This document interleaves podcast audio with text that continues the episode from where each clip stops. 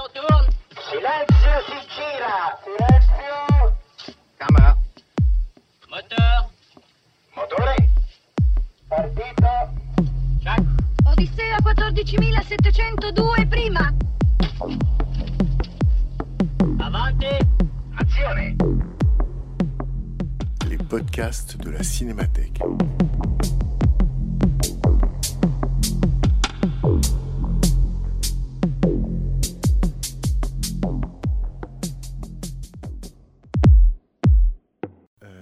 Bonsoir, et ben merci d'être euh, merci d'être là, merci d'être présent pour cette euh, et présente pour cette quatrième séance euh, programmée par Serge Boson. Vous savez, une fois par programme, la Cinémathèque lance une invitation à une personnalité, disons un cinéaste, un critique ou un scénariste. chaque fois que, que, justement une parole singulière ou en tout cas passionnée veut s'exprimer ou peut s'exprimer sur, sur certains films. Et l'idée, ça a été là d'inviter Serge Boson et de lui proposer euh, ben, quatre films de son choix. Alors on s'est dit souvent entre nous euh, les quatre films de les quatre films de ma vie, mais en même pas en référence à Truffaut, mais c'est pas ça. Enfin, c'est quatre propositions de découverte ou de redécouverte et quatre films tels que les a choisis Serge et comme il l'a rappelé les fois précédentes, quatre films qui ont de un secret rapport entre eux et qui ont été comme ça rassemblés euh, pour sinon signifier, du moins préciser euh, un point de cinéma. Euh, vous connaissez la règle du jeu. Euh, Serge donc, va dire quelques mots pour présenter les deux films qui sont programmés ce soir, le court métrage et le long métrage. Et surtout, après la projection de la machine à découdre, Serge Boson reprendra la parole et vous dira euh, ce qu'il en pense, littéralement. Donc tout de suite, la parole à, Serge. Euh, merci beaucoup. Alors, euh, une petite transition déjà pour commencer par rapport au film précédent qui était Zig Zig. Donc, euh, un rapport qu'on pourrait qualifier d'organique, c'est que je crois que les deux films ont été faits alors que le réalisateur était dans un certain état éthylique. Euh, ensuite, un, autre rapport, c'est que les deux films ont un certain rapport au chaos. Moi, je ne trouve pas que Zig Zig soit un grand film. Je trouve que, ce soit un film, je trouve que c'est un film extrêmement jouissif, mais pas un grand film. Alors que ce soir, je trouve que c'est un grand film. Et alors, euh, où est la différence? Ben, Peut-être que dans le fait que dans Zig Zig, il y a beaucoup de déperditions, comme de, de gabegie, de choses qui sont un peu à perte pour des questions de tournage, de, plein de choses que, je ne sais pas. Alors que dans le film de Jean-Pierre Mocky, je trouve qu'au contraire, euh, on n'est pas dans la déperdition, on est presque dans un de ses films les plus, les plus ascétiques. Ce qui permet justement à la furie du film euh, d'être très tranchante. Euh, voilà. Et maintenant, pour faire une transition plus large par rapport au cycle, dont Bernard vient de rappeler les principes, donc ça s'appelait Les films de ma vie. Et jusqu'alors, j'avais jamais respecté le principe, puisque c'était des films que j'ai vus plus ou moins récemment. Alors que là, pour la première fois, c'est un film que j'ai vu à sa sortie, quand j'avais 13 ans, euh, donc euh, à Roanne, où j'habitais en province, et qui m'a énormément marqué. Et en particulier, c'est à cause de ce film que j'ai pris, euh, j'ai choisi Patricia Barzik pour jouer dans, dans Mods, un film que j'ai fait il y, a, déjà assez longtemps.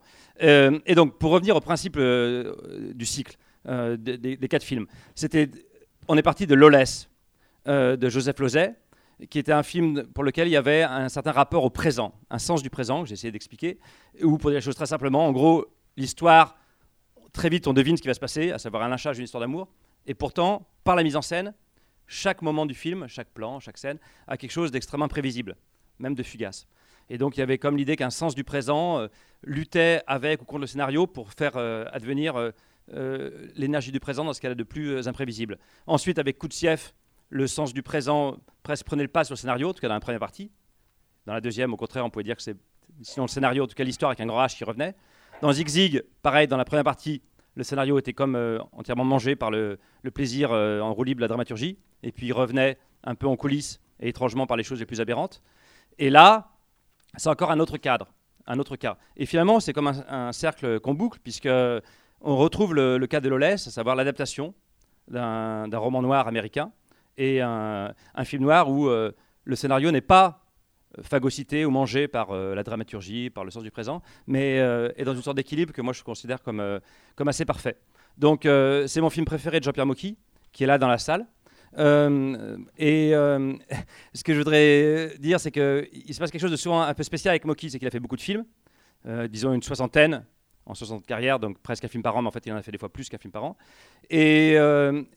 Avec Moki, même les, fans, parce qu'il y a beaucoup dans, la salle de gens que je connais qui sont fans de Moki, souvent on n'a pas les mêmes choix sur les films préférés. Donc il y a quelque chose qui est bizarrement très personnel dans ce qu'imposent les films de Moki, où même quand on est proche de quelqu'un, on n'a souvent pas le même rapport au film. Donc j'expliquerai après pourquoi ce film-là, pour moi, est, le plus beau des, des- des- des films de Moki. Et euh, je voulais juste dire que Godard, à l'époque de La tête contre les murs, bon, qui avait le sens de la formule, peut-être trop, avait dit un film de fou sur les fous, donc forcément un film d'une beauté folle. Donc euh, ce soir, on peut dire que c'est un film de fou, je crois, mais sur un fou. C'est ça qui est important, c'est qu'il y a un seul fou dans le film, et les autres ne le sont pas.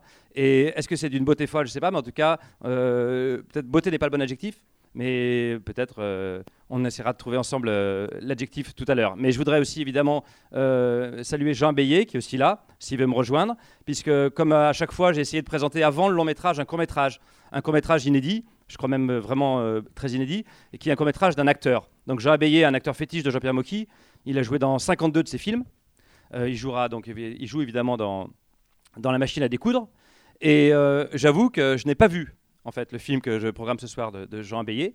Et euh, j'aurais peut-être dû le faire plus esthétiquement parce que Jacques Lourcel m'avait dit quand j'avais vu un cycle que ce qu'il faut faire dans ces cas-là, c'est programmer que des films qu'on n'a pas vus. Ils sont tellement rares qu'on peut enfin les voir. C'est l'occasion jamais de, faire la peau à la cinémathèque, entre guillemets. Donc j'ai pas eu ce courage-là. Mais en tout cas, là, c'est le cas. Moi, j'ai vu Peintre de mort requise, Peintre au pluriel, qui est un autre court-métrage de, de Jean Bélier qui date de 87, ju- juste après euh, La machine à découdre. Ça, c'est un film euh, de 78. Et donc, c'est grâce à Pascal Baudet, qui a vu le film à Bois d'Arcy, que je le programme. Et j'en profite pour dire que Pascal Baudet euh, va écrire un livre, justement, sur Jean Abéillé, dans une collection euh, dirigée par Christophe Beer, qui était un longtemps assistant de Jean-Pierre Mocky, et qui a l'audace de faire une collection de livres sur des auteurs ou des acteurs euh, pas forcément les plus connus, parce qu'il y a aussi, par exemple, un livre sur Leslie Stevens, qui va être écrit par euh, Emmanuel Levaufre, aussi présent, euh, qui m'avait lui-même d'ailleurs signalé le fait que personne n'était d'accord sur les films préférés de Mocky, euh, même parmi les plus grands fans de.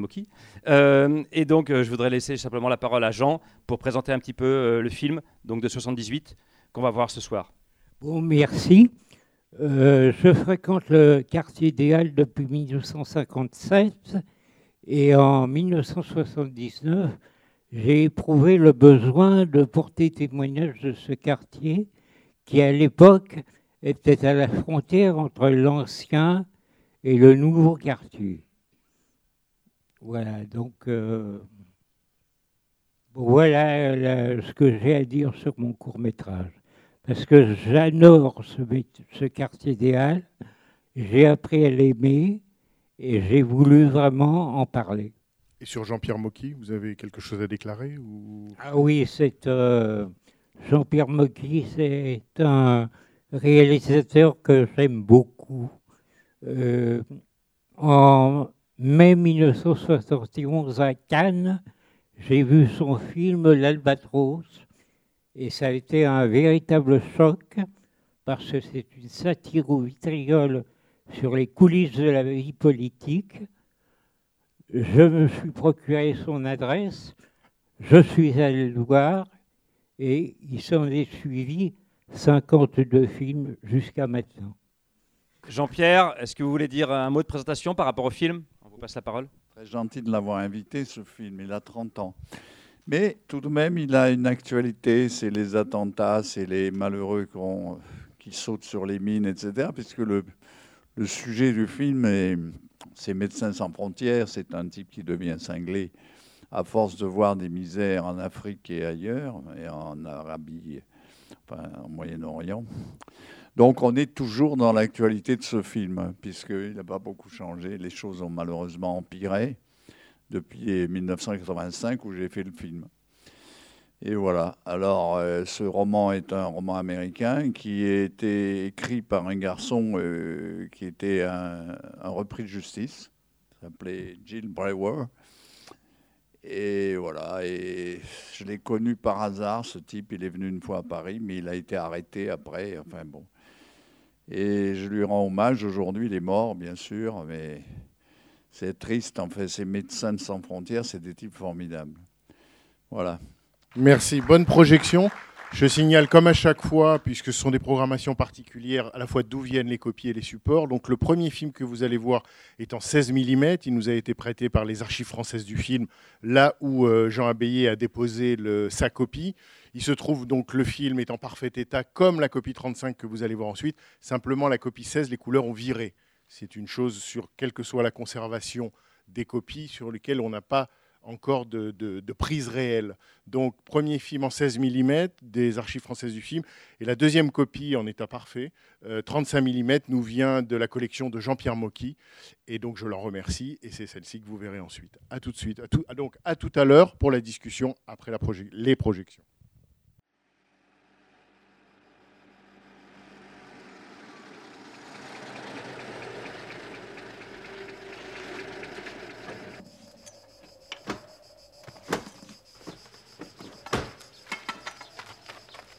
Ruby va bien Elle est à la clinique, Steph. Mais je croyais que tu y étais. J'ai entendu la radio, il disait. Elle va bien Tu n'as pas. J'ai téléphoné à la clinique, ils te cherchaient de tout.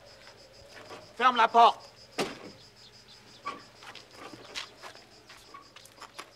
Madame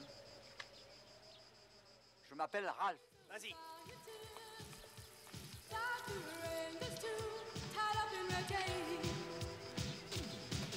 Va, allez, va, va, va.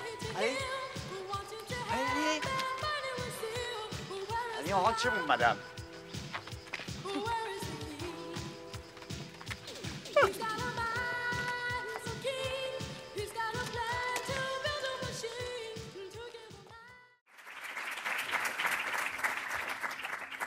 Euh, alors, merci d'être restés pour ceux qui sont restés. Euh, donc, ça m'est un peu difficile de parler du film de manière euh, aussi organisée, euh, toute proportion gardée que les autres fois, parce que c'est un film qui m'a beaucoup marqué euh, quand j'étais jeune, donc, et puis qui, m'est resté euh, presque euh, euh, sans faire de mythologie, comme un truc un peu d'ad- d'adrénaline.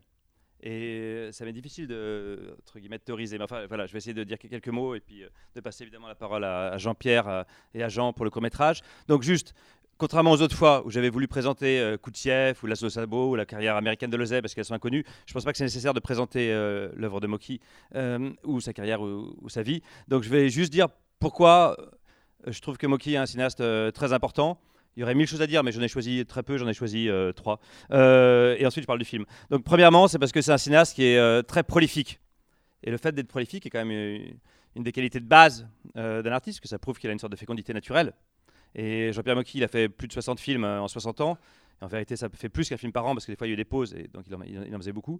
Et, euh, euh, et ce qui est particulier, si vous voulez, dans ce côté prolifique, pour moi, c'est qu'il y a un rapport qui est un peu unique à l'économie.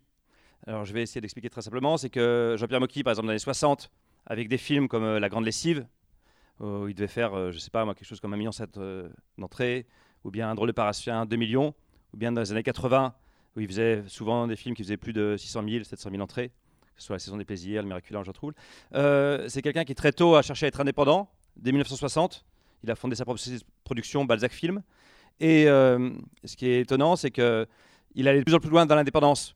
Et comme toujours, c'est quelque chose que Pierre Léon exposait ici, donc je ne vais pas répéter, mais l'indépendance, elle est toujours plus forcée que voulue.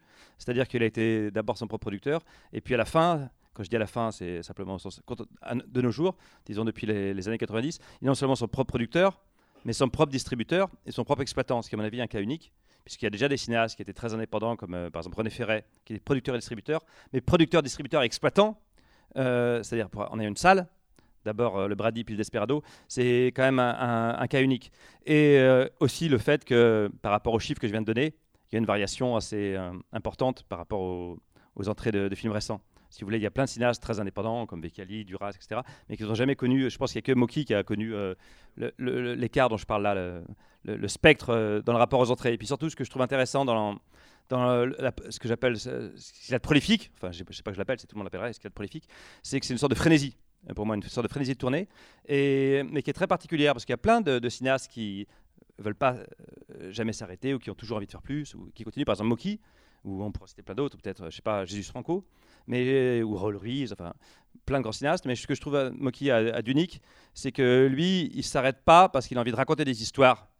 C'est-à-dire, c'est le goût de raconter des histoires. Franco, je pense pas que c'était un, un- quelqu'un qui adorait raconter des histoires. Ou même Ruiz, il aimait plus les tordre que les raconter. Ou Vecali, qui fait des films tout le temps, euh, y compris de nos jours, euh, peut-être trois fois trois par an. C'est pas vraiment pour raconter des histoires. Je dirais que c'est pour s'exprimer, pour, de manière, euh, pour dire quelque chose d'un peu vague. S'exprimer artistiquement. Tandis que euh, Moki, c'est pas, je dirais, comme quelqu'un qui s'affirme comme artiste, c'est parce qu'il a envie de raconter des histoires. C'est une sorte de, comme de pulsion, de frénésie. Comme euh, là, c'est la folie d'un hôpital pour les aveugles, les enfants aveugles, qu'il faut reconstruire. Il a une frénésie de la narration. Et bon, c'est pas le seul au monde. Peut-être Fuller était comme ça, mais Fuller était beaucoup moins prolifique. Donc c'est quelqu'un qui a une telle frénésie de la narration et qui arrive à être prolifique jusqu'au bout. euh, je pense pas qu'il y ait, d'autres personnes euh, euh, que Moki. Et ce que je viens de dire sur le rapport euh, côté prolifique, l'économie et le goût de la narration, plus que le goût de la narration, la furie de la narration, c'est pour moi lié aussi à une chose qui est très rare avec Moki, c'est le fait qu'il a toujours réussi, quelles que soient les décennies, hein, années 60, années 70, années 80, années 90, années 2000, années 2010, à casser cette espèce de frontière horrible entre l'art et le cinéma commercial. Par exemple, le film qu'on vient de voir est inclassifiable par rapport à ça. Si vous voulez, d'un certain côté, on peut dire que c'est plus vulgaire que tout ce que le cinéma commercial a jamais fait, parce que personne n'aimait des stars à poil tout le temps, où on filmait en contre-plongée leurs fesses, etc. Et en même temps, c'est beaucoup plus nu et furieux que tout ce que l'art essai pourrait faire d'un autre côté, si vous voulez. Donc, euh, quelle que soit la décennie, il a toujours réussi à, pardon, à foutre en l'air un petit peu cette euh, distinction un peu horrible entre d'un côté ce qui est commercial et qui est censé être pour un public populaire, comme ça un peu bas de gamme, et, euh, puis ce qui est, ce RSS, ce qui est censé être culturel, ce qui est censé être un truc de prestige. Euh, voilà. Donc ça c'est le premier point. Le deuxième point, c'est que ce qui a aussi quelque chose d'unique, je pense, Jean-Pierre Mocky, c'est ce rapport au présent. Alors, pour être simple, plein de cinéastes de Nouvelle Vague, à juste titre, ont été réputés pour savoir capturer l'air du temps. Par exemple, on dit que, je sais pas, Mocky, pardon, Godard, avant la chinoise, avec la chinoise, il capture quelque chose de 68 avant que 68 ait lieu. Euh, que, euh, que Eric Romer, avec les nuits de la pleine lune, il capture quelque chose des années 80 en même temps, ou avant qu'elles aient lieu, très profondément. Ou Rosier euh, par rapport à la guerre de l'Algérie, etc. Ou aussi Piala par rapport aux années 70. Tout ça, c'est vrai. Mais sauf que tous ces gens-là, à un moment, ils se sont interrompus. Ils ont arrêté. Si vous voulez, Romer, à la fin de sa vie, peut-être parce qu'il faisait des films historiques, peut-être pas, euh, que ce soit euh, L'Anglais et le Duc, que ce soit Triple Agent, c'est plus du tout l'air du temps. Enfin, c'est des films qui se passent dans, dans une autre période. Euh, Piala, quand il fait Van Gogh, ou même quand il fait Le Garçu, pour moi, il arrête le rapport à l'époque. Rosier, quand il fait Film Artingal, que j'ai beaucoup aimé, j'avais écrit dessus, pour moi, il n'y a plus de rapport vraiment à l'époque. C'est comme déconnecté. Ou pour prendre un autre cinéaste que, que, j'aime bien, comme vous le savez, c'est Paul Vecchiali. Son dernier film, par exemple, c'est L'amour. Il suffit de regarder comment habiller Pascal Cerveau. C'est plus une sorte de fantasme des années 80 avec le bandana, le, et je sais plus comment on appelle ça, ce qu'il porte là, le boléro, pardon. Euh, voilà. Enfin, je pourrais continuer euh, pour chacun des cinéastes en question, et même Godard, je trouve. À partir après les années 80, il a perdu le, rapport à l'époque. Et le seul qui a continué non-stop, contrairement à Romer, Godard, euh, Piala, Rosier, c'est Mocky. Euh, C'est-à-dire, euh, pour prendre un exemple concret, parce que ce serait trop long, l'époque, il y a mille manières de parler de l'époque, mais ne serait-ce que la question des supermarchés, par exemple. Que c'est toujours un lieu intéressant, les supermarchés, peut-être plus que les pressings ou les boulangeries, puisque ça change beaucoup à cause des, évolutions de, marketing, des évolutions de consommation. Et il a une, ma- une manière de filmer les supermarchés qui est euh, géniale parce qu'on voit comment ça change et à chaque fois il arrive à l'utiliser de ça manière fictionnelle. Même par exemple dans Le Mentor, un film récent.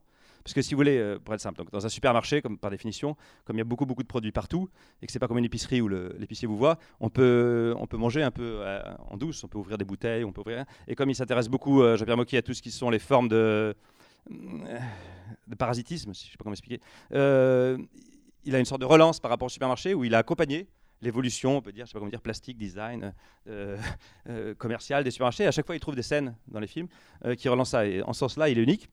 Et enfin, dernière chose, donc le dernier point, c'est le rapport aux acteurs. Voilà. Donc, pour moi, Jean-Pierre Mocky, c'est comme Woody Allen. C'est un cinéaste qui n'a plus ou moins rien à voir avec Mocky, à part qu'il est très prolifique. Mais je trouve qu'il y a un rapport, c'est que Woody Allen, les acteurs sont toujours très bons dans ses films. Moi, j'adore pas tous les films Allen, mais je trouve que les acteurs sont toujours très bons dans ses films.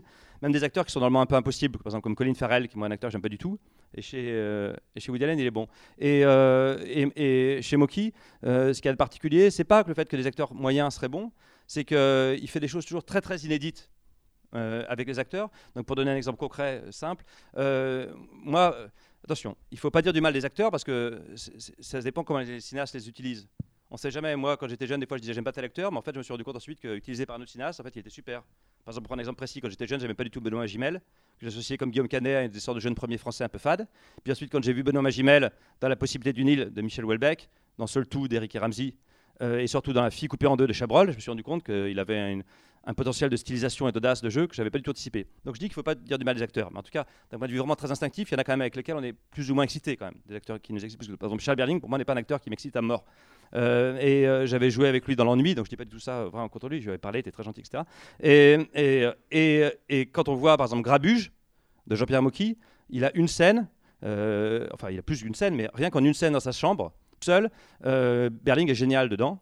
Et il arrive à avoir un truc qui est très propre à la plupart des personnages de Mocky, c'est qu'il a un côté pauvre type, mais très émouvant. un peu perdu, souvent d'un point de vue sentimental, comme vous l'avez vu dans le film, là, le personnage que joue Mocky est, un pauvre type en un sens maximale, disons. Euh, comme il le dit, les femmes ne s'intéressent pas à lui parce qu'il a trop de problèmes. Euh, et, euh, et donc voilà, je voulais dire que souvent, ce qu'il a révélé chez les acteurs, c'est quelque chose qui a rapport à la question des pauvres types. Et qui est souvent lié d'ailleurs à. Ça, se- voit particulièrement dans les fins de films. Donc pour prendre juste deux exemples, l'exemple du pactole et l'exemple de Y a-t-il un Français dans la salle? Il y a un truc qui est très fort chez Moki, c'est que souvent, donc un, les personnages sont des pauvres types, donc ils essayent de s'en sortir en faisant des combines plus ou moins foireuses, mais ils ont une endurance, ils ont endurance extrême. En fait, ils ne renoncent jamais.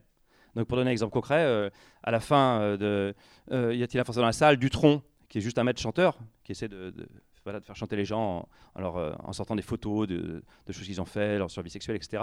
Alors que tout est foutu, que tout est, fini, il continue, il continue, il se prend des claques dans la scène de plan de fin, il se prend des claques, claques, il continue, continue. Et, c'est pareil, si Dutronc, c'est un acteur que moi je trouve parfois difficile à utiliser. Par exemple, dans Van Gogh de Piala, je trouve pas que c'est une bonne idée. Je trouve qu'il aurait pu prendre Iggy Pop, ça serait pareil. Il, apporte une espèce de côté rock photogénique euh, qui est finalement assez neutre.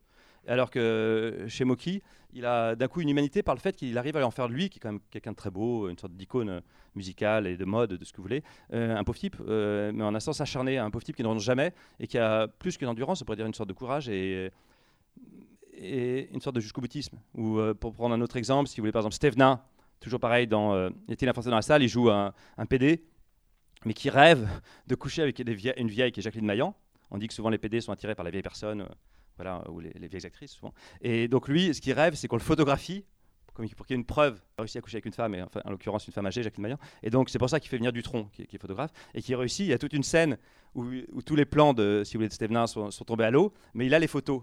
Il regarde les photos, il dit Ah, si mes copains voyaient ça, qu'est-ce qu'ils seraient contents si mes copains voyaient ça? Et il y a une sorte de joie très innocente à ce moment-là du personnage, qui est très euh, communicative.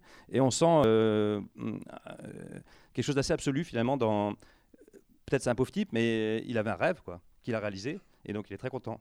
Et pareil, à la fin du pactole, Patrick Sébastien, qui a fait 4000 poules en foireux, il, fait, il a une minerve, parce que souvent, c'est une, une caractéristique de Moki, c'est qu'il aime bien les acteurs bizarres, mais il aime bien rendre handicapés des acteurs non bizarres, c'est-à-dire en leur mettant des minerves, ou Laurent il- en lui cassant la moelle épinière, en lui cassant les jambes, tout ça. Et donc, il y a euh, Patrick Sébastien qui a une minerve, qui je crois qu'avec Ben Guigui, ils sont encore en train d'essayer de monter des plans foireux, alors pendant tout le film, tout s'est écroulé. Et c'est pareil, on sent qu'ils sont remontés comme jamais, comme au premier jour.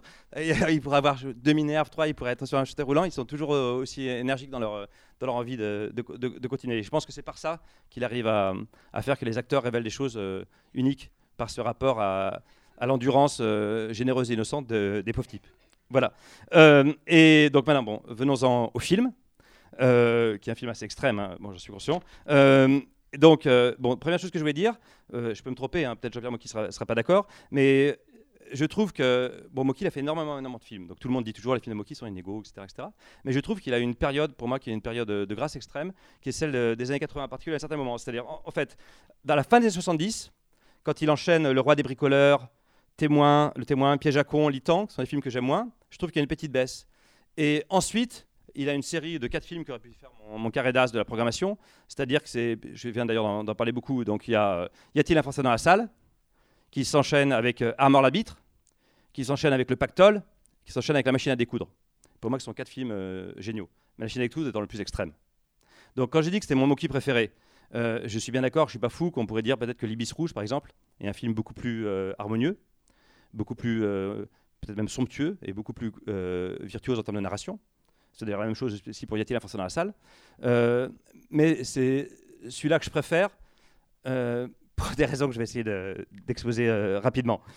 Donc, pour essayer d'être simple, je vais commencer tout simplement par un truc qui est, qui est évident, c'est les acteurs, et en particulier Jean-Pierre Mocky, comme acteur de son propre film. Donc Jean-Pierre Mocky, joue souvent dans ses films. Euh, donc juste pour, pour ceux qui connaissent pas trop sa carrière, quand il a commencé, il faisait pas du tout des polars en fait, Mocky. hein. Euh, Jusqu'en 69, 70, il faisait plutôt des comédies ou des films de satire un peu cruels, mais il faisait pas des polars. C'est après 68 qu'il a commencé à faire euh, ses premiers polars, pour dire le mot vague. Donc il y avait sa, trilogie un peu de la révolte, Solo, l'Albatros, Le piège à con, et puis des films comme Un linceul n'a pas de poche, Le témoin, etc. Et des films qui sont considérés, d'ailleurs plus ou moins, je pense à juste titre, comme abrasifs ou antisociaux ou virulents ou, ou vitriol, etc. Mais où je trouve que, puisque là je parle de Jean-Pierre Mocky acteur, il se donne en général dans ses, dans ses films le rôle du, justicier, de, celui qui, porte euh, euh, un sens moral, qui est abandonné par les autres qui sont plus ou moins corrompus. Et euh, ce qui est amusant, peut-être plus qu'amusant, hein, très excitant les films de Moki, c'est que parfois, euh, par une sorte de, je sais pas comment dire, de narcissisme conquérant ou de, goût de la conquête tout seul, il se donne presque tous les rôles possibles. Par exemple, si on prend l'ombre d'une chance, euh, il, se donne à la fois le rôle du père, le rôle de l'amant, euh, le, le- le- le rôle du mari, le rôle de celui qui refuse l'amour de sa fille, le rôle du révolté qui par rapport vis-à-vis de qui son fils est beaucoup plus conventionnel, ainsi de suite.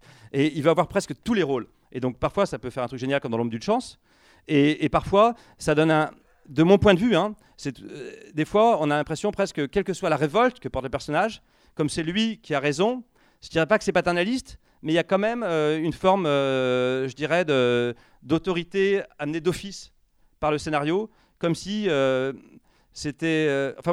Je sais pas comment expliquer. Il y a une forme de, de paternalisme. J'associe ça aux anarchistes de droite, c'est-à-dire euh, qu'il est sûr d'avoir raison, qu'il y a les paumés d'à côté, etc. Donc je vais essayer d'être plus clair. C'est que tout simplement dans ce film-là, à ma connaissance, c'est la seule fois où il s'est pas donné le, beau rôle immédiat, parce que le, beau gosse, le, bel arien musclé euh, qui est le dur, c'est pas lui. C'est un acteur, qui d'ailleurs joue chez Vecali, qui joue le rôle principal de En cas de bonheur, sa sitcom. Et là, il il garde que le côté fou. Il, il joue un fou. Et je trouve que par rapport à son type de jeu, ne serait-ce qu'à sa diction, le fait d'avoir choisi de jouer quelqu'un qui est juste un fou, pas un justicier, pas un dur, pas un séducteur, pas quelqu'un euh, autour de qui toutes les femmes vont graviter, pas quelqu'un qui va révéler à chaque personne euh, ou sa vérité ou, sa, nullité, euh, fait que pour moi son jeu un peu il explose. Euh, pour donner un exemple précis, quand il est dans la voiture, par exemple, au moment où Patricia Barzik va sauter, euh, sa manière de crier, ou à plusieurs reprises quand il est avec le flingue à la fin avec l'allemand et avant qu'il lui rende le flingue, qui court euh, euh, comme ça sur la, la jetée en, poussant des cris très très aigus, euh, je trouve que ça donne, euh, il y a une force de sidération qui pour moi qui, est un petit peu unique. Donc ça c'est par rapport à, son jeu. Et euh, ça va aussi par rapport à ce que je disais sur les fins de film. Je disais que souvent il était très fort sur les fins de film, où je vous avais donné l'exemple de, donc, du pactole avec euh, Patrick Sébastien Benguigui, où j'ai donné l'exemple aussi de Yatina Forçant dans la salle, euh, avec Jacques Dutronc qui, qui- continue. Là, ce qui est beau, je trouve, c'est que c'est au-delà de l'endurance, c'est qu'il y a un côté très romantique euh, qui est. euh, dans tous les films où il joue le principal, il meurt de toute façon. Mais sauf que là, il y a un cran de plus, c'est-à-dire on ne sait pas s'il meurt ou il meurt pas. Et dans le côté infini de ces espèces de wagonnettes qui montent au ciel et tournent, et puis la vie qui reprend maintenant ses droits, parce qu'il y a juste un plan avec une voiture qui passe, et euh, on est au petit jour, euh, je trouve qu'il atteint à retrouver le, romantisme de ses morts en tant que héros, oui, le, le héros justicier, avec un cran de mystère de plus, puisqu'il y a une sorte d'autodisparition. Il, s'est perdu en tous les sens du terme, et on ne sait pas s'il va revivre ou pas revivre. Et je trouve qu'il y a un côté euh, encore, plus, encore plus beau. Euh, même si, en général, les fins de films de Moki par rapport à ses propres morts de personnages sont souvent très belles. Par exemple, dans L'ombre d'une chance, dont je parlais tout à l'heure, où il avait tellement de rôles que. Ou tellement dans, son, seul rôle, il avait tellement de, de, de potentialité de, de personnage que la fin est très belle aussi, mais plus classique. C'est plus un peu comme dans, euh, je dirais, Le bandit de, de Ulmer, quand le héros fatigué agonise tout lentement, et puis très généreusement laisse euh, l'avenir aux, autres personnages. Là, c'est pas qu'il leur donne de l'argent, mais qu'il leur donne une certaine liberté par rapport euh, aux histoires d'amour. Donc la fin de L'Ombre d'une chance est extrêmement belle. Mais celle-là, je trouve encore plus mystérieuse. Je répète parce que ni on sait s'il meurt, ni on sait s'il meurt pas, mais c'est juste un côté presque euh, purement urbain de, de wagonnette qui partent en silence avec les flics qui regardent wagonnette après wagonnette où est-ce qu'il est. Je trouve que c'est extrêmement mystérieux. Donc ça, c'était pour, pour euh, lui euh, comme acteur. Maintenant, je trouve que c'est aussi par, rapport, euh, pour la question euh, du film noir. Euh, bon, ça c'est personnel, je, je l'ai déjà dit à des gens qui sont ici, donc je, m'excuse de me répéter, mais j'ai souvent eu, moi, des petites difficultés avec le film noir, qui est bien sûr quelque chose de, très important, parce que je trouve que c'est quelque chose de plus mythologique que les autres genres. Donc pour être simple, hein, quand tu vois un western, tu sais en gros qu'il va y avoir des chevaux, euh, des espaces et des gens qui ont des colts. Mais sinon, quand même, c'est relativement ouvert. Tu sais pas ce qui va se passer dans le film. Tu sais pas ce qu'il va avoir comme histoire. Alors que le film noir, c'est quelque chose qui est quand même plus codé. Parce qu'en général, tu sais qu'il va avoir une voix off, tu sais qu'il va avoir une fatalité, tu sais que le héros, c'est un privé sans le sou, euh, qui va se retrouver pris dans une sorte d'engrenage, qui va le broyer, qui va tomber sur une femme fatale un peu perverse. Il y aura peut-être une autre fille pure auquel il va échapper. Il y aura beaucoup de plans de filature avec la caméra qui est juste derrière l'épaule de celui qui file. Il y aurait l'atmosphère un peu jazzy avec euh, l'asphalte euh, sous la pluie. Euh, enfin voilà, pour toutes ces questions-là, je trouve que le film noir amène quelque chose de plus mythologique. Et, que par exemple le western, en ce sens-là, est plus grec, plus nu, plus, plus ouvert. Et euh, je trouve que la, super idée euh, de Moki dans ce film-là, c'est d'avoir euh, éclaté par le soleil, on pourrait dire le film noir, de l'avoir brûlé presque. Bien sûr, il y a eu d'autres films noirs en plein soleil, on pourrait dire tout simplement plein soleil déjà, qui irriguent peut-être jusqu'à Guiraudy. Et même la jonction, disons, entre le film noir et l'idée du soleil écrasant, où on, erre comme ça, écrasé par le soleil, c'est quelque chose qui peut-être, on pourrait dire, vient un peu de Walsh, Parce que Walsh, il a fait plusieurs films qui sont un peu entre le western et le film noir, par rapport à ce que je viens de dire. Si vous prenez Pursuit, par exemple, on peut dire que c'est un western, mais le film noir prend le pas sur le western, à cause de la voix off, à cause de la fatalité, à cause de l'ambiguïté des personnages, à cause du fait que tout est voué à, une forme de déréliction. Alors qu'inversement, on pourrait dire que, je sais pas, euh, euh, Territory, qui est le remake de High Sierra, euh, qui est un film noir, là, le, le western prend le pas sur, euh, sur le film noir.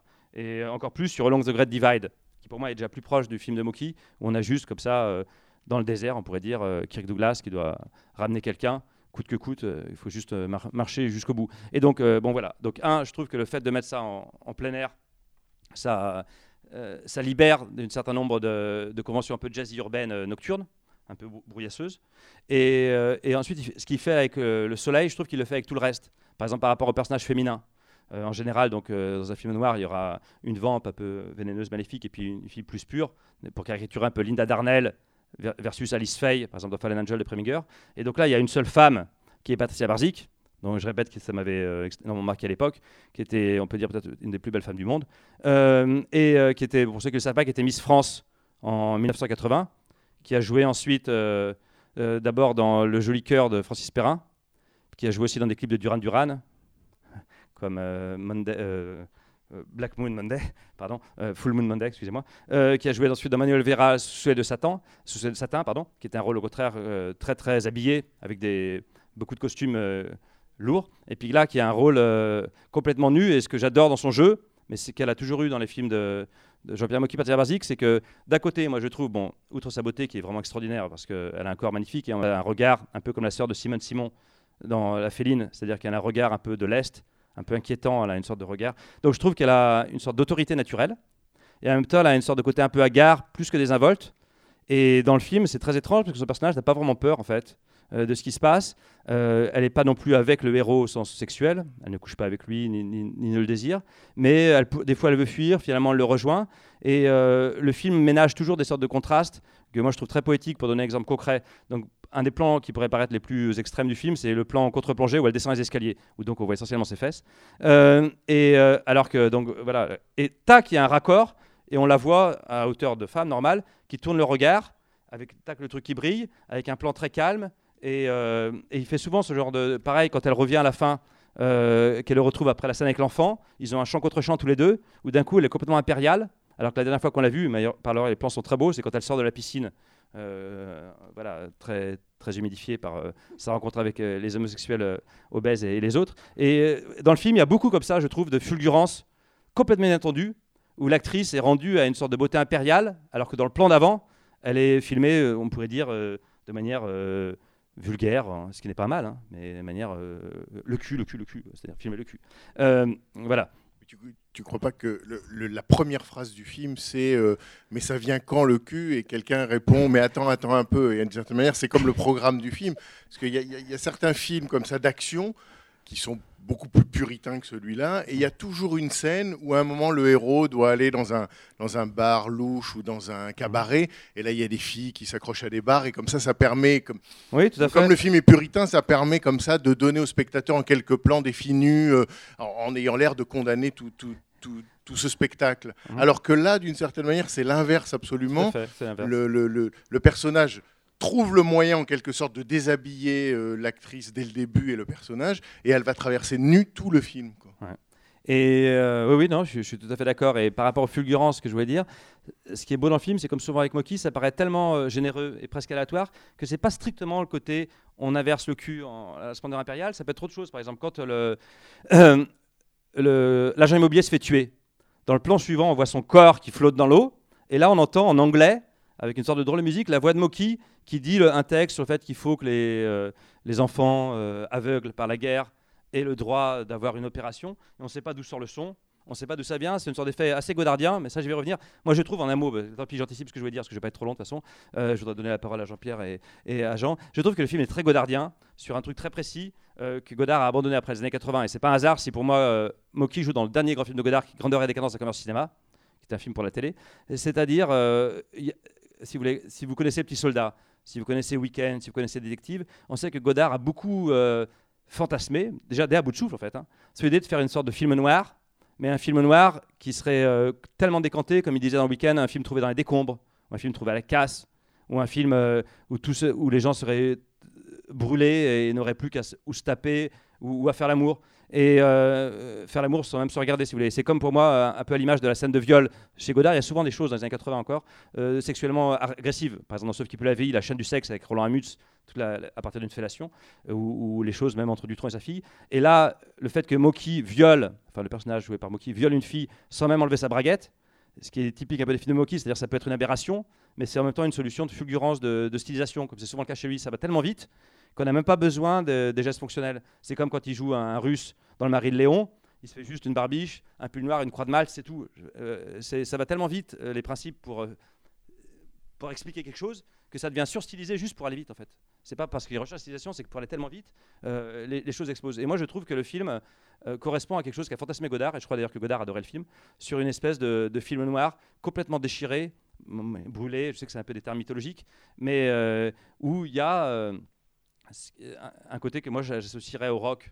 Parce que quand j'étais adolescent, que j'ai vu ce film, comme plein d'adolescents, bon voilà, je fantasmais un peu sur euh, les, les notions de film rock ou de rock. Euh, C'était l'époque de Repoman, d'Alex Cox, ou vu Body Double et tout. Et là, ce qui est intéressant, c'est que ce cinéaste qui ne s'intéresse pas au rock, qui utilise plutôt des musiques de Cosma, et là une sorte de musique assez étrange. Euh, je trouve qu'il y a une espèce de, de, de choses très rock dans son film, dans, dans une sorte de jusqu'au boutisme euh, un peu brûlé, complètement hagard, où, où- où tout va à la perte, mais il y a toujours des relances de lyrisme. Comme avec l'enfant qui joue au piano. Si vous voulez, souvent, c'est aussi un truc que j'aime moins dans le film noir, c'est qu'il y a un truc souvent un peu puritain, comme vous le disiez là, sur le fait qu'il y a une pure et une impure. Et par exemple, si on prend euh, De Batte, Mon cœur s'est arrêté de Jacques Audiard, il y a un personnage de prof de piano euh, asiatique qui est justement un peu l'incarnation de la pureté.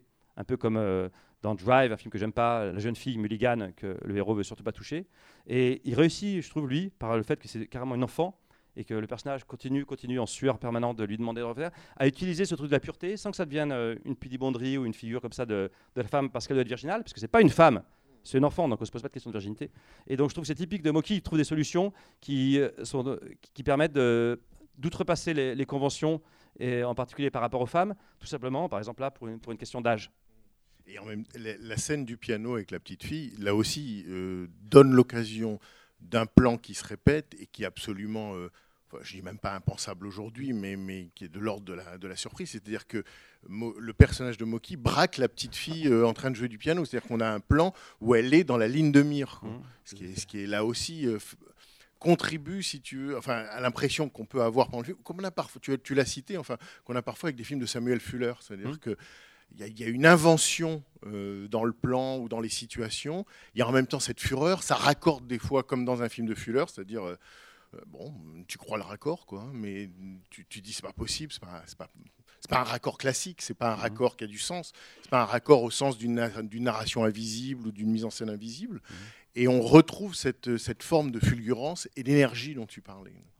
Et euh, autre chose qui, je trouve qu'il arrive à reprendre le film noir, mais à enlever tout ce que ça a de mythologique et d'un peu poussiéreux ou d'un peu comme une sorte de petite musique du cinéma qu'on connaît trop, c'est la question de l'urgence. Souvent dans un film noir, vous le savez, le héros, il est pris par le temps.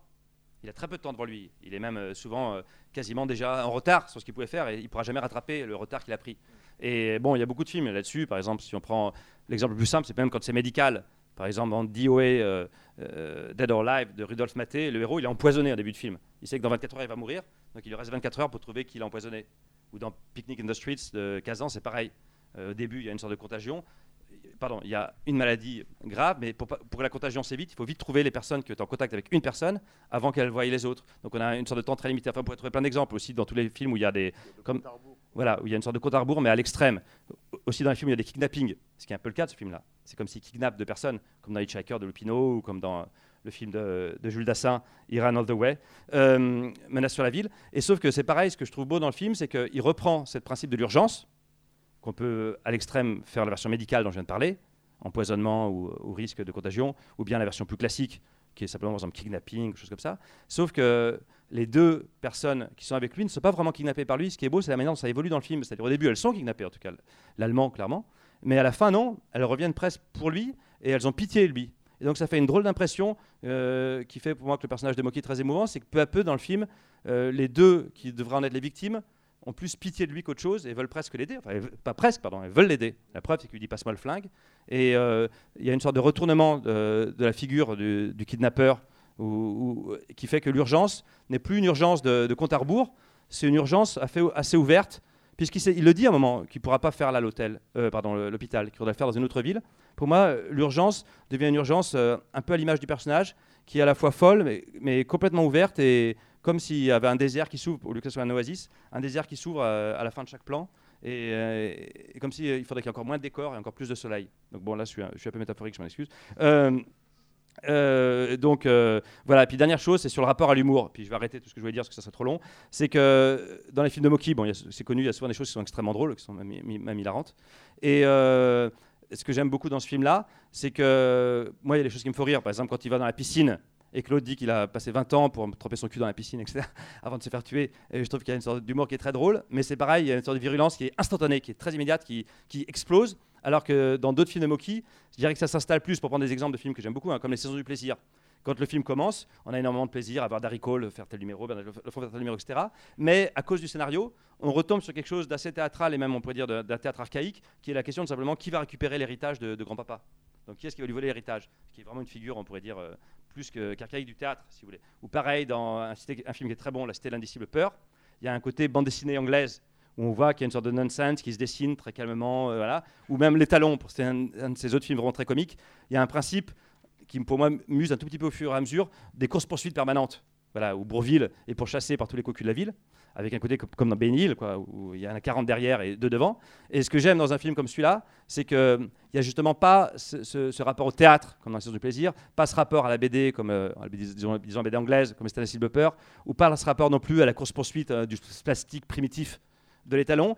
Les choses sont tous dans l'instant et d'une manière, euh, je sais que ça rejoint ce que j'ai dit pour les autres films, mais complètement fugace, complètement imprévisible et très, euh, non seulement chaotique, mais même presque, presque cabossé, euh, où les choses explosent. Et ce qui fait que pour moi, il y a un rapport à l'humour qui est comme le rapport à la violence, comme le rapport au lyrisme, qui est euh, à chaque instant euh, une, surprise où on est tellement pris de court que ça fait pour moi naître une émotion qui, qui a à voir avec l'adrénaline, disons. Voilà. voilà. Mais bon, euh, je, je m'arrête là. Donc, s'il y a des gens dans- qui veulent avant- intervenir, et Avant de passer la parole oui, à Jean-Pierre Mocky, si vous voulez réagir ou si vous voulez intervenir par rapport au, au- au film. hein. Si on- Ou alors on va donner la parole à. oui. Si vous avez des questions à me poser, moi je suis là. Ben, je crois que l'écrivain en question que vous avez adapté, là dont vous parliez tout à l'heure, je crois que c'était un écrivain très alcoolique qui, est- qui a eu aussi un peu des problèmes de- psychiatriques. Et vous l'avez adapté aussi dans 13 French Street. Oui, alors il avait fait son, son livre le plus connu, c'est 13 French Street que j'ai tourné par la suite euh, avec Thierry Frémont et Tom Novembre. C'est en 19 2008. On a tourné mais de, de cet auteur, mais c'était ça, ça a fait 13 millions de, de livres. L'autre, c'est-à-dire celui-là n'a pas marché. La machine à découdre n'a pas fait un rond. Par contre, euh, l'autre a été un énorme succès de librairie. C'était en Amérique, ça a été un très gros succès. Et il est mort. Donc je vous disais que c'était un convict, c'était un prisonnier. Et il s'est échappé, il, a été repris et puis il est mort euh, en captivité. Mais est-ce que dans le roman, les épisodes euh, les plus, les plus spectaculaires du, du film, ils sont déjà. Est-ce que l'héroïne se balade toute nue dans le film? Oui, Dans oui, parce que le problème, c'est que comme il est fou, il veut pas la perdre, donc il lui enlève ses vêtements. Alors évidemment, dans un bouquin, ça se voit pas, ça se, ça se lit, mais quand on a fait l'adaptation, ben, on s'est retrouvé devant ce problème-là, elle n'a pas de vêtements. Mais il le faisait non pas par vice, euh, bah, il voulait simplement qu'elle foute pas le camp. Donc il lui a enlevé ses vêtements. Alors après, il lui en retrouve à l'hôtel un petit bout comme ça. euh, parce qu'on ne pouvait pas quand même la faire euh, mettre toute nue pendant tout le film, donc elle avait cette espèce de voile. euh. Et puis après, elle retrouve un, costume euh, quand elle retrouve une espèce de. À la fin du film, elle est habillée un peu mieux, quoi. Ça a été. Mais c'est vrai que ça a été très difficile de trouver cette actrice parce qu'il y en avait. Il y avait d'abord pas beaucoup de femmes qui voulaient être nues pendant tout le film, et puis. euh, dans les vedettes, euh, il y avait Bardot, mais elle travaillait pratiquement plus. Donc c'était un rôle pour Bardot. Bardot aurait pu le faire. Mais moi j'ai un souvenir, peut-être je me trompe euh, parce que mon père lisait Libération à l'époque, que le film, un peu comme ça avait été le cas avec Une chambre en ville de Jacques Demy, a souffert commercialement, je ne sais pas exactement euh, de quelle concurrence, et que Libération avait mis le paquet. Et je crois qu'il y avait un truc style de Serge Danet qui avait écrit que c'était le meilleur film des années 80 ou un truc Oui, comme ça. alors ça a été oui, plébiscité par Libération qui considérait effectivement que c'était un des, un des meilleurs films de l'année. Et puis après, eh ben, voilà, c'est- resté un film assez, euh, assez prisé. Euh, On l'a beaucoup vendu à Canal. euh, Bon, il est passé un peu partout ce film, parti, mais il est, passé aux États-Unis. Il a été acheté aux États-Unis par une petite société, comme beaucoup de mes films. euh, Et voilà, il a fait au Japon. Il a très bien marché aussi. Voilà, c'est un film qui a fait un peu le tour du monde. euh. Ce qui- est, très frappant aussi dans le film, enfin, tu, l'as évoqué, c'est à quel point le film est, euh, je dirais presque politiquement furieux, enfin enragé, euh, littéralement. Ah oui, tout- il n'aime pas les un- maires, il n'aime Ah, pas. il les- aime personne, enfin c'est un jeu de Euh, massacre. non, parce que le maire, c'était un maire qui était le maire de Fréjus à l'époque. Il y avait eu le, le, trem- le fameux tremblement de terre, enfin le- les inondations, tout ça. Donc euh, on, était, on était contre ce maire de Saint-Raphaël et de Fréjus. Donc on en avait fait une espèce de caricature, puisque le film a été tourné à Saint-Raphaël d'ailleurs. Et à Saint-Raphaël et dans tout- sur toute la côte. On a tourné entre Monte-Carlo et, Saint-Raphaël. Et l'endroit où il y a la maison du, menuisier, etc., c'est un endroit qu'on a reconstitué nous-mêmes. C'est-à-dire on a fait le décor. C'est un décor de film. C'est pas c'est pas un décor qui existait. On l'a on l'a vraiment euh, construit. le maire, quand vous le filmez, c'est-à-dire pour, pas, pour être sûr de ne pas le rater, c'est le seul quasiment que vous filmez systématiquement en grand angle. Comme ça, Ah. on est sûr qu'il est bien déformé. quoi. Ah oui, oui, oui, parce que euh, c'était le régisseur du film d'ailleurs. euh, C'est pas vrai, il était très gentil ce monsieur, mais enfin, on voulait absolument euh, lui donner l'importance à ce maire, parce que dans la région de, de Côte d'Azur, entre Toulon, euh, Marseille, euh, Fréjus, tout ça, il y avait une bande de crapules là-bas. C'était, et elle existe toujours d'ailleurs. Il y a énormément de crapules par là-bas. euh. C'est pour ça que le film n'a pas de ville nommée. Quoi. Il y a pas, c'est pas Non, ça se passe à un moment donné, l'autobus euh, indique Litan. Alors Litan, c'est le nom d'un de mes films, mais on, on met comme destination Litan. Mais Litan, ça n'existe pas. Et en fait, c'est un pays imaginaire. D'ailleurs, euh, j'étais très ami avec Jacques Becker, et Jacques euh, avait fait un film, euh, alors un film qui s'appelait Dernier atout. Et ce film, euh, c'était entièrement tourné à Nice, mais c'était pas à Nice. C'était considéré comme un pays d'Amérique du Sud. Enfin, on avait complètement changé tout. Il y avait Raymond Rouleau, Mireille Balin, et il y avait des, des Pierre Renoir, et ça, ils, faisaient des, des, truands américains. Et ça se tournait à Nice. Donc Nice a souvent été le théâtre de- d'endroits qui ont été transformés. Et tout le, quand vous voyez passer le train, quand vous voyez la propriété où il y a les deux homosexuels avec le gros monsieur, tout ça, ça existe. hein. Ce sont des endroits qui sont à Saint-Raphaël, par là, quoi. Donc, ce sont des décors naturels de, cette région-là. C'était nécessaire de montrer ça parce que, en fait, euh, ce docteur, il recherchait de l'argent là où il y en avait, c'est-à-dire là où il y avait des nantis, et comme il y en a sur la côte, puisque tout le monde prend sa retraite, tous les gens riches vont sur la côte, donc c'était là qu'il cherchait l'argent pour son hôpital. Normal. Il n'aurait pas été dans le nord. Je ne sais pas s'il y a des questions, euh, que quelqu'un me pose une question, parce qu'on pose des questions généralement. C'est pas tellement une, c'est pas tellement une question, mais c'est pour euh, poursuivre sur ce que Serge disait, que je trouve très très juste et que j'aime énormément dans les dans les films de, Jean-Pierre Mocky. J'en ai j'en ai vu euh, un certain nombre maintenant sur le sur l'utilisation des acteurs et, sur le travail, euh, sur le genre et sur les, clichés. Moi, parce que là, j'ai découvert le film, La Machine à découdre, je l'avais l'avais jamais vu avant. Et il y a quelque chose, et moi, quelque chose que je trouve vraiment très très fort dans le film, mais ce qu'il y a dans à peu près tous les films de, de, de Mocky, c'est c'est de prendre euh, des stéréotypes et des, des- des- mais même pour des pour des vraiment des tout petits rôles, des détails comme par exemple euh, au début quand ils vont dans cette espèce de bar où où le personnage joué par Moki va prendre le flingue et tuer le, le- barman. Il y a le pilier de, il y a un pilier de bar, un, un petit gars qui est qui est vraiment euh, ravagé, on voit, par l'alcool et il y, a, il y a plusieurs plans sur lui et on rentre dans le bar avec ce personnage et il tient son son verre et il dit euh, oui oui je suis alcoolique je suis alcoolique et moi je trouve que c'est moi je trouve qu'il y a quelque chose de très très euh, fort et de très beau avec euh, tous ces personnages qui incarnent des clichés des clichés de, de- genre ou des clichés de caractère. Et ce que Moki fait souvent dans ses films, moi j'ai l'impression, c'est qu'il les prend et qu'il dit je vais pousser au maximum. Et comme ça, on, pour, le, pour, les rendre, pour les rendre immédiatement émouvants et pour sortir de la, justement d'une forme de caricature. Ou alors quand euh, euh, sur ce bateau où il y a le, personnage de Jean Abéillé, puis avec ce mec, avec ce, capitaine avec- un peu ridicule avec sa, femme et tout ça. Moi j'adore le, personnage euh, féminin qui passe son temps à rire, même à la fin quand ils arrivent et qu'il a le flingue, elle passe son temps à rigoler pour rien, comme un peu comme une, débile. Avec ce- c'est, vraiment un peu le cliché de la, de la fille un peu décervelée.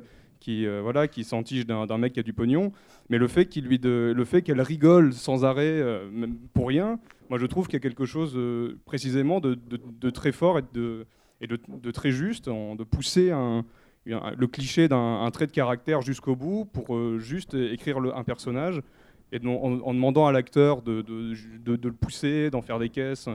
Euh, voilà, moi je trouve qu'il y a quelque chose de, très beau en fait et que je je vois pas souvent dans d'autres films, dans, chez d'autres cinéastes français qui travaillent avec des, clichés, des choses comme ça, euh, que de, euh, enfin, voilà, d'y aller à fond pour faire une espèce de portrait robot de la, en fait, faire une, espèce de portrait robot de la société, mais en, en prenant des, des- types, des clichés, en les poussant jusqu'au bout pour euh, pour aller plus loin en fait que juste le portrait ou juste la caricature. Quoi. Moi, je trouve que, que ça, c'est une des grandes, grandes forces du, cinéma de. Et dans ce film-là, en plus, euh, ce qu'il fait, comme Serge le disait, avec euh, le fait de cramer le, film noir en le mettant en plein soleil et tout ça, ça, ça s'étend aussi aux personnages principaux, le personnage qui, est fou, euh, ou la, la, vampe, qui peut être le, personnage de Patricia Barzik, et- où il dit bon bah c'est une vampe, et, dans les films noirs, il y a toujours euh, l'idée de mettre en valeur le corps d'une belle femme, euh, la vampe et tout ça. Bah, là, il dit bah carrément, bah, je vais la dénuder. Voilà, elle va être, nue pendant tout le film, donc on va pousser le, truc jusqu'au bout.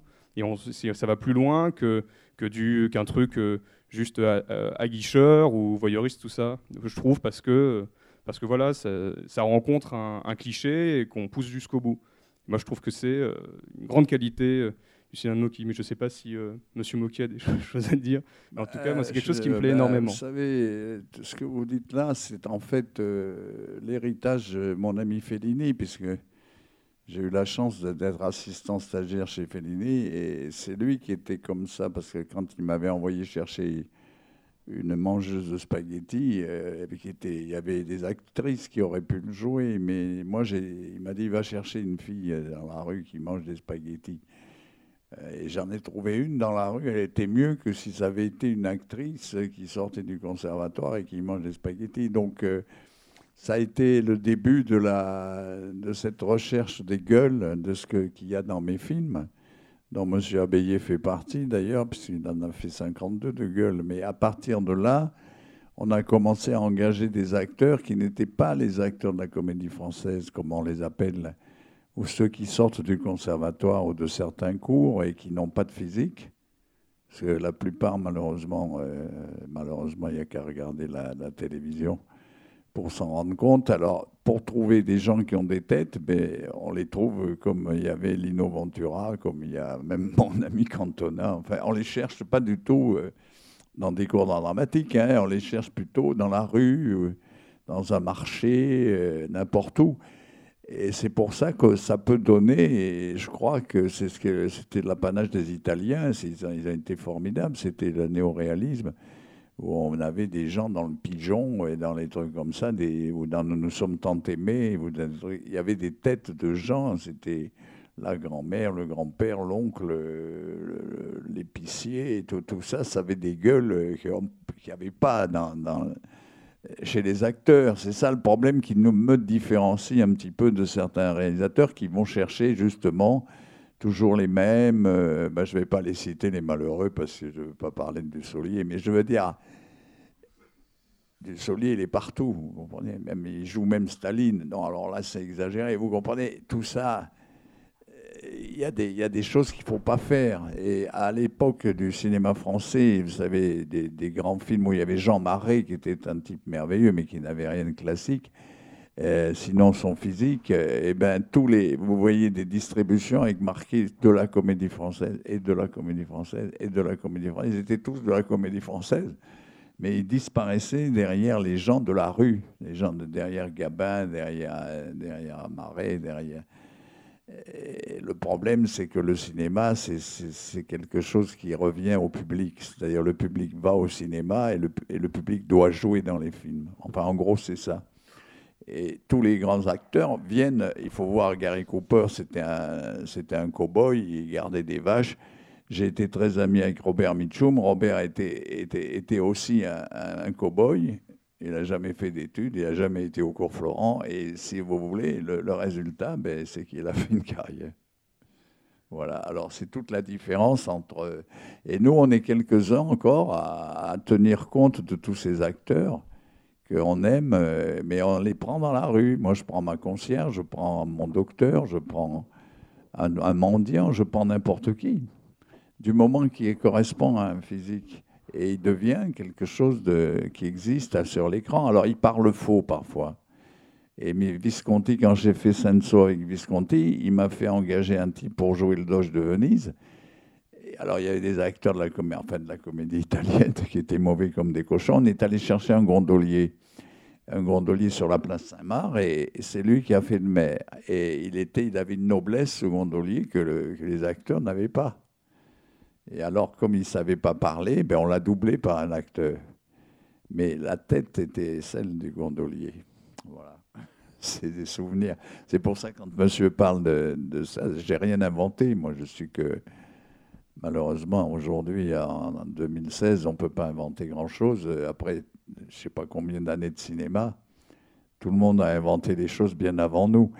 Mais euh, la machine à découdre, effectivement, euh, ça m'avait frappé à cause de, l'histoire des médecins. Parce que j'ai fait deux ans de médecine et je dois dire que j'admire, j'ai pas pu continuer et j'admire les médecins, surtout ceux qui vont soigner des, gens pendant la guerre. C'est horrible. Sur les camps, etc. Euh, c'est horrible. Alors, donc, c'était ça que je voulais montrer. Un type qui était devenu fou parce qu'il est si vous allez là-bas, voyez un gosse qui a l'œil arraché par une bombe, euh, euh, les jambes coupées par une, euh, par une grenade ou une mine, c'est horrible, horrible ce qui se passe là-bas en ce moment d'ailleurs, en ce moment comme il y a quelque temps déjà. Et toutes ces mines, les enfants dans les rues de Bamako ou ailleurs qui, qui, ont plus de jambes, qui ont des moignons, etc. Et personne, tout le monde s'en fout. C'est pour ça que je voulais que ce personnage existe et que malgré qu'il soit fou, il essaye, il essaye de trouver du pognon, il n'en trouve pas. Parce que le, prototype, c'est le mec de la piscine. Et il est tellement con avec sa piscine qu'il mérite effectivement d'être afflingué, ça c'est sûr. Hein. C'était trop con. Euh, alors évidemment, il est un peu exagéré. Ils ne sont pas tous comme ça, les gens qui ont des piscines, heureusement, parce qu'il y a de plus en plus de piscines. alors il y aura de plus en plus de cons. Euh, au début, je crois, euh, vous avez parlé de, en citant Godard, mais je ne suis pas sûre, de la beauté folle euh, de ce film. Je ne sais pas si j'ai bien entendu. Oui, Godard pour la Contre les murs. Il disait comme c'était un film de fou sur les fous, c'était forcément un film d'une beauté folle. Oui, voilà. Et pendant, enfin, quand vous avez parlé après, vous avez, et déjà avant, je crois, vous avez employé plusieurs fois le mot fulgurance. Et pendant que vous parliez, je me suis dit, mais c'est Rimbaud Rimbaud, enfin la lumière, c'est un film solaire. Euh, cette femme euh, nue, enfin c'est c'est un corps solaire et, tout est solaire. Enfin la Méditerranée, enfin c'est c'est l'écrin de, de, ce film et et euh, Rimbaud, c'est aussi le thème de l'éternité. Et enfin, j'ai pensé pendant que vous parliez, c'est pas pendant le film, mais après, en, vous écoutant. Euh, au début, il y a des plans très insistants sur les pales d'un ventilateur, et avec d'ailleurs une vue plongeante sur la, salle, mais enfin, cette chose qui tourne. Et à la fin, les chariots, euh, enfin, ce cercle, c'est l'infini et, c'est le thème de l'éternité, puisqu'on ne sait pas où il est. Enfin, est-ce qu'il est mort? Est-ce qu'il est vivant? Euh, Voilà.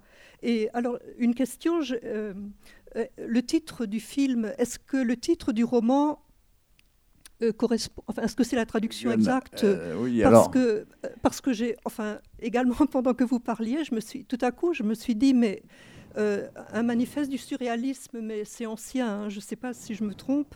C'est la rencontre euh, entre une machine à coudre euh, et une table d'opération. hein. Et puis c'est aussi, enfin un médecin, enfin bon. Et puis c'est aussi descendre dans la rue avec un, revolver et puis tirer, enfin l'acte gratuit. Et puis c'est le thème de la révolution aussi, aussi bien chez Rimbaud que chez les surréalistes. hein. Enfin, c'est un film magnifique, je trouve. Voilà. C'est Alors le titre Je, je peux Alors, dire je- une je seule vais chose. laisser Jean-Pierre Mocky répondre, mais je crois que c'est le titre du livre. euh, Rimbaud, j'adore Rimbaud, bien sûr. Je suis très flatté qu'on puisse y penser en regardant ce film.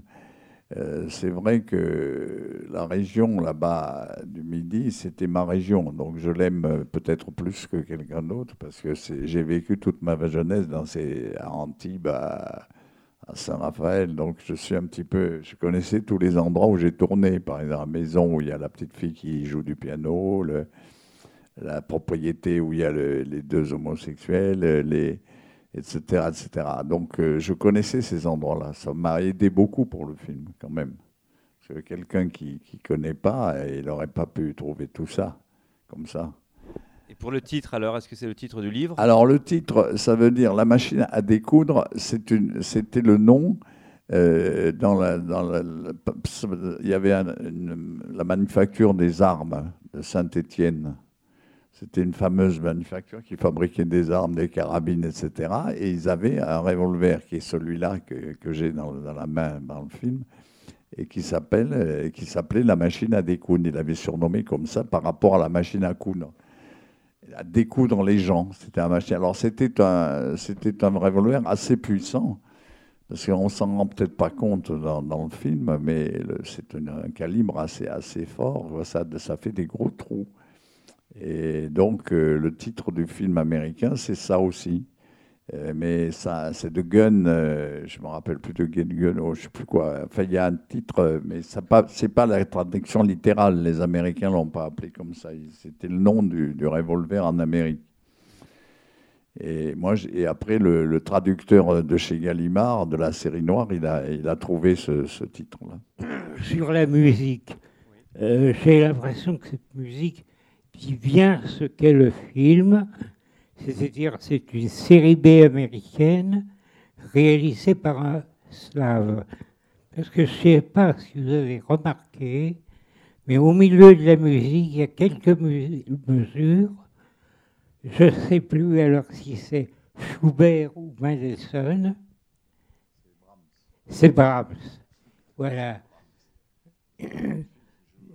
Voilà, c'est ça. Donc c'est une série B américaine réalisée par un slave. Bon, ben, s'il n'y a pas d'autres questions, nous allons peut-être. euh, je ne sais pas, Serge, qu'est-ce que vous en pensez Non, mais, euh, bon. le maître d'œuvre de cette soirée. Je pense que vous faisiez allusion tout à l'heure à un truc de Rimbaud, l'éternité, c'est la mer, aller avec le soleil. La Euh, mer, le soleil, la musique. Mais euh, Bon, merci en tout cas. voilà, de- la dernière phrase de Pierre Fou. Merci d'avoir ravivé ce souvenir de ce film. Il faudrait que tous les films comme ça, au bout de 30 ans, on les revoie. Parce qu'il y en a des films. Jean-Pierre, il y a, il y a c'est- encore une intervention Une derrière toute vous. dernière Intervention de question. Fernando. C'est une dernière question très, simple, mais c'est, quelles sont les paroles de la chanson? Ah, les paroles? Eh ben, J'ai l'impression qu'elle raconte l'histoire du film un peu. Ouais, écoutez, je vous avoue franchement que je ne sais pas ce que c'est que les paroles. Je n'ai jamais entendu les paroles. J'ai entendu simplement des, des voix, une, une espèce de voix qui.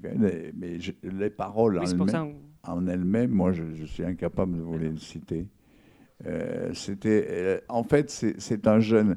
Parce que moi, jusqu'à présent, j'ai travaillé qu'avec des très très grands musiciens par hasard et d'ailleurs par amitié. Et Il y a Red, euh, euh, a Morricone, euh, Cosma, les deux Cosma, il y a Red, oui, je l'ai déjà dit, de Marsan, de Roubaix.